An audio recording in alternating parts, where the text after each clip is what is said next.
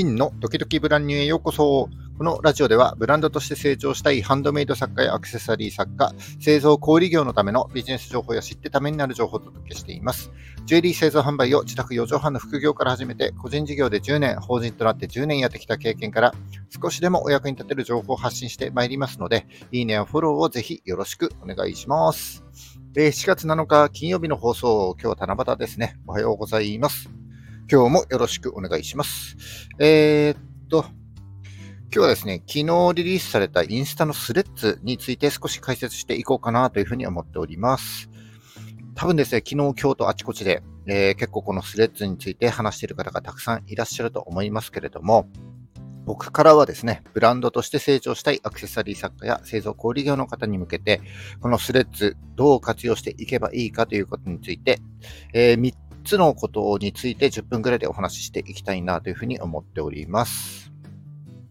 結構皆さん、このスレッズの機能面についてですね、あのー、話してる方が多いと思うんですけれども、僕はですね、えー、機能面から2つ、それと、あまり他では語られていないスレッズの本質的な部分をですね、ちょっと、えー、お話していきたいなというふうに思っておりますので、えー、どうぞ最後までお聞きください。それではよろしくお願いします。はい、えっ、ー、と、本題に入ってまいります。えっ、ー、と、インスタ版、ツイッターとも言われるこのスレッズですけども、インスタのアカウントでログインできて、そのままプロフィールもですね、インスタのプロフィールを使うことができます。今のところスマホ限定、iPhone と Android だけということで、パソコンでは見れるんだけども、あのちょっと投稿はね、まだできないみたいでした。ここ最近、ツイッターの不安定な運営にですね、不満の声だったり、問題を指摘する声も多く上がっていましたけども、この今回のスレッズの登場で、SNS の市場はですね、今後ますます熾烈な争いになっていくことが予想されますね。えー、これまでも新しい SNS が登場する都度ですね、えー、先にやった人が先行者利益を得ているという実態があります。えー、インスタの時もそうでしたし、TikTok の時もそうだし、え、先に始めてですね、先に情報発信のポジションを取った人というのが多くのフォロワーを獲得している実態が確かにあります。えー、昨日リリースされたスレッズもですね、今後同じような経緯をたどることが予想されますので、まあ、できるだけ早く始めて早く慣れていただきたいなというふうに思っております。で、今日はですね、僕が昨日、今日と実際に使ってみて、まあ、インスタとの連携でこれは便利だなという思ったこと、それと、えー、他ではあまり語られていないスレッズの本質的な部分をですね、ちょっとご紹介していきたいなというふうに思っております。合わせて3つですね。まあ、え、ー、と、今後の機能のアップデート等でですね、あの、より使いやすくなっていくとは思いますけども、えー、本質的な部分はおそらくずれないと思いますので、ちょっと聞いていて損はないと思います。で、今後もですね、まあ、追いかけていって便利だなと思ったことや気づいたことはどんどんシェアしていきますので、えー、引き続きお付き合いいただければ幸いでございます。お伝えしたいこと3つは、1つ目がインスタとの連携について、2つ目がスレッズからのリーチ拡大について、え3つ目がコンテンツの資産化についてになります。早速1つ目からえご紹介していきます。まず、インスタとの連携についてになります。まず、えー、インスタの投稿へのリンクですね、そのままスレッズに貼り付けると、えー、サムネイルがそのまま表示されるようでした。これは OGP っていう機能になりまして、えー、Twitter でも Facebook でもまあ備わってる機能ではあるんですけども、うんとインスタと連携してるので、スレッズにこうインスタの投稿を貼ってですね、そこからインスタのフィードだったりリールを見てもらって、でそこからストーリーズを見てもらって、またスレッズに戻って、で、そこでコメントでのやり取りだったり、スレッズの投稿をシェアしてもらうとか、インスタでできなかったことが、このスレッズではできるようになったかなというふうに思っております。で今まではですね、インスタでリンクが貼れるのはストーリーズだけで、でインスタ以外への外部リンクを貼った際にはですね、少しフォロワー外への外部露出が落ちる傾向にありました。えー、スレッズはですね、インスタの一部なので、ストーリーズからのスレッズへのリンクを貼ってですね、えー、スレッズからネットショップだったり、ブログだったり等を遷移させるのが、まあ、いいんじゃないかなというふうに思います。次が、えー、スレッズからのリーチ拡大ですね。施設間のリーチ拡大で、えー、大きなのが、えー、ツイッターのリツイートみたいな感じでですね、えー、他の人のアカウントの投稿そのまま自分のアカウントに再投稿したり、えー、引用して自分でこうコメントをつけて投稿したりといったことが可能になっているとで、これはですね、今までインスタではできなかったことで、うんとインスタの投稿をですね、シェアしたいときなんかは非常に、えー、今後有効にこれが働いていくんじゃないかなというふうに思っております。あと、面白いのは、えー、ツイッターにも投稿シェアできるってことなんですよね。えー、これはですね、インスタがツイッターのユーザーを取りに行っているという意図が非常に感じられて、今後このツイッターとの熾烈な争いがちょっと目に浮かびました。これまでは、えー、情報のスピードで言うと、ツイッターが1位、で次いで TikTok が2位ですね。そしてインスタのような感じだったんですけども、えー、このスレッズの登場で、えー、ツイッターとスレッズが同率でこう1位になるかもしれないと。でそうなるとですね、えー、スレッズと相性の良いインスタが、えー、TikTok を抜いて、スレッズとインスタが、えー、最も、えー、情報の鮮度の高い SNS に育っていく可能性があるなぁなんていうふうに思ったんですね。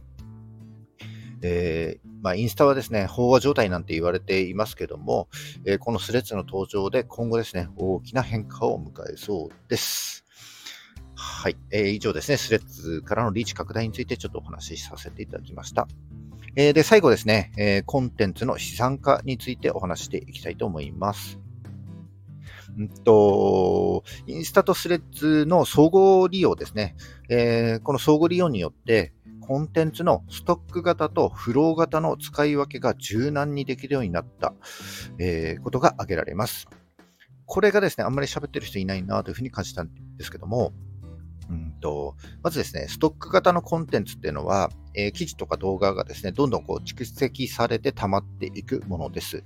で、蓄積されたコンテンツというのは、後から簡単に見返すことができるので、えー、お客様にですね、この情報として、え、いつでも提供することができるというものが、このストック型コンテンツになります。えブログだったり YouTube、そして Instagram がですね、このストック型コンテンツの代表格になると一方ですね、フロー型のコンテンツというのは、えー、フローというのは流れという意味がありますので、その時々によってこう次々と移り変わっていく情報、えー、これがフロー型のコンテンツになります。えー、このラジオもそうですし、えー、Facebook だったり、あと Twitter がですね、その代表的なものです。で、この今回のこのスレッズは、えー、その時々でこう流れていく情報になりますので、え、フロー型のコンテンツになりますね。で、そのコンテンツって改めて考えてみるとですね、えー、例えば写真だったり、えー、カタログ的な投稿や図解だったり、あとリール動画、短尺の動画ですね。えー、それからストーリーズ。えストーリーズはこうパラパラと雑誌をめくる感覚でこう魅力的なコンテンツ、え没入感のあるコンテンツですね。これを出せるものになります。で、あと音声配信、それからライブ配信ですね。これ全部がね、コンテンツになりますと。で、これをですね、フロー型とストック型で使い分けるということになりますけども、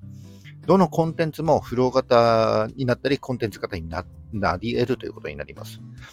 例えば、音声配信やライブ配信は、これはですね、その時しか体験できないフロー型のコンテンツになりますので、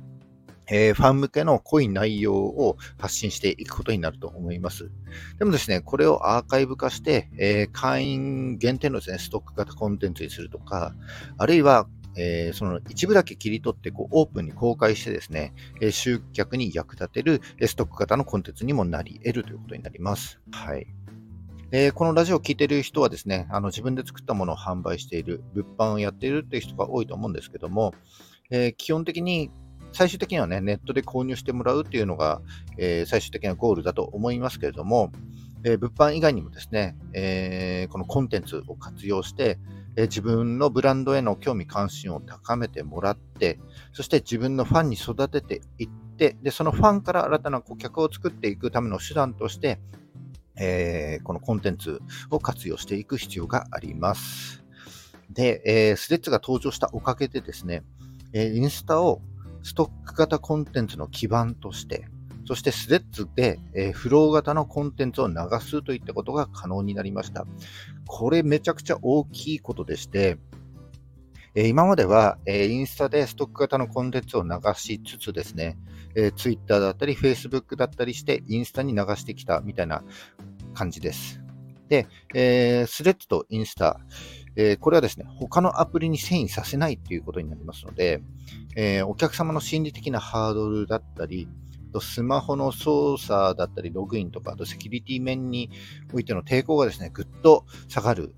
ことになりますね。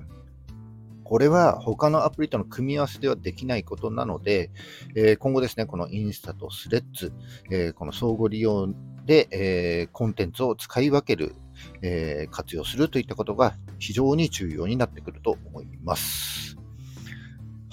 あとですね、ツイッターでこの世界観を表現するというのは非常に難しかったんですけども、このスレッズはですね、割とシンプルなあの画面構成なので、インスタのアカウントの世界観も崩さずに、そしてスピーディーに、えー、フロー型の情報を発信できる、コンテンツを発信できるというのも、え、このスレッズの大きな特徴になると思います。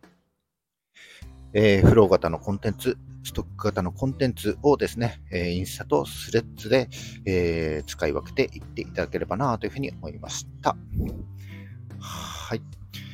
以上ですね、えー、今日は3つ、え、インスタとの連携と、え、スレッズからのリーチ拡大、そしてコンテンツの資産化についてですね、このスレッズの活用方法についてお伝えしてまいりました。えまだですね、スレッズ使っていない方は、まずスレッズのアカウントを作るのが第一。でアカウントを作っただけじゃもったいないので、まあ、インスタで発信した内容をスレッズにも投稿して、そして、えー、インスタでも言えないようなプライベートなことをですね、まあ、スレッズに投稿したり、で、スレッズに投稿した内容を今度ストーリーズで上げたりとかですね、えー、しばらくは、まあ、インスタのついでに使ってみていただいて、まずは慣れるってことに、えー、注力していただけるといいんじゃないかなというふうに思います。はい。で、僕のスレッズでは、えっ、ー、と、インスタでの投稿内容と、あとラジオで喋っていることとか、あとプライベートのこともちょっと混ぜてね、投稿していこうかなというふうに思っております。はい。このスレッズの登場で、今後ですね、また SS の、SNS の動きはね、また変わっていくいくような予感がします。何はともあれですね、この流れに、今置いていかれないようにだけはしたいなというふうに思っております。はい、今日は以上になります。えー、今日も最後までお聞きいただきましてありがとうございます。えー、この話が少しでも役に立った、ためになったと思った方は、いいねをお願いします。えー、また聞いたよという印で、いいねボタンをね、ポチッと押して残して帰っていただけると非常に嬉しいです。今後も頑張って配信してまいりますので、よかったらフォローもぜひよろしくお願いします。はい。えっ、と、コンテンツの活用方法について記事僕書いてありますので、えっ、ー、と、リンク貼っておきますので、まあ、1分ぐらいで読めるので、ぜひご覧になっていただいて、理解を深めていただければなというふうに思います。はい。じゃあ、えっ、ー、と、7月7日、七夕金曜日ですね。今日も頑張っていきましょう。バイバイ。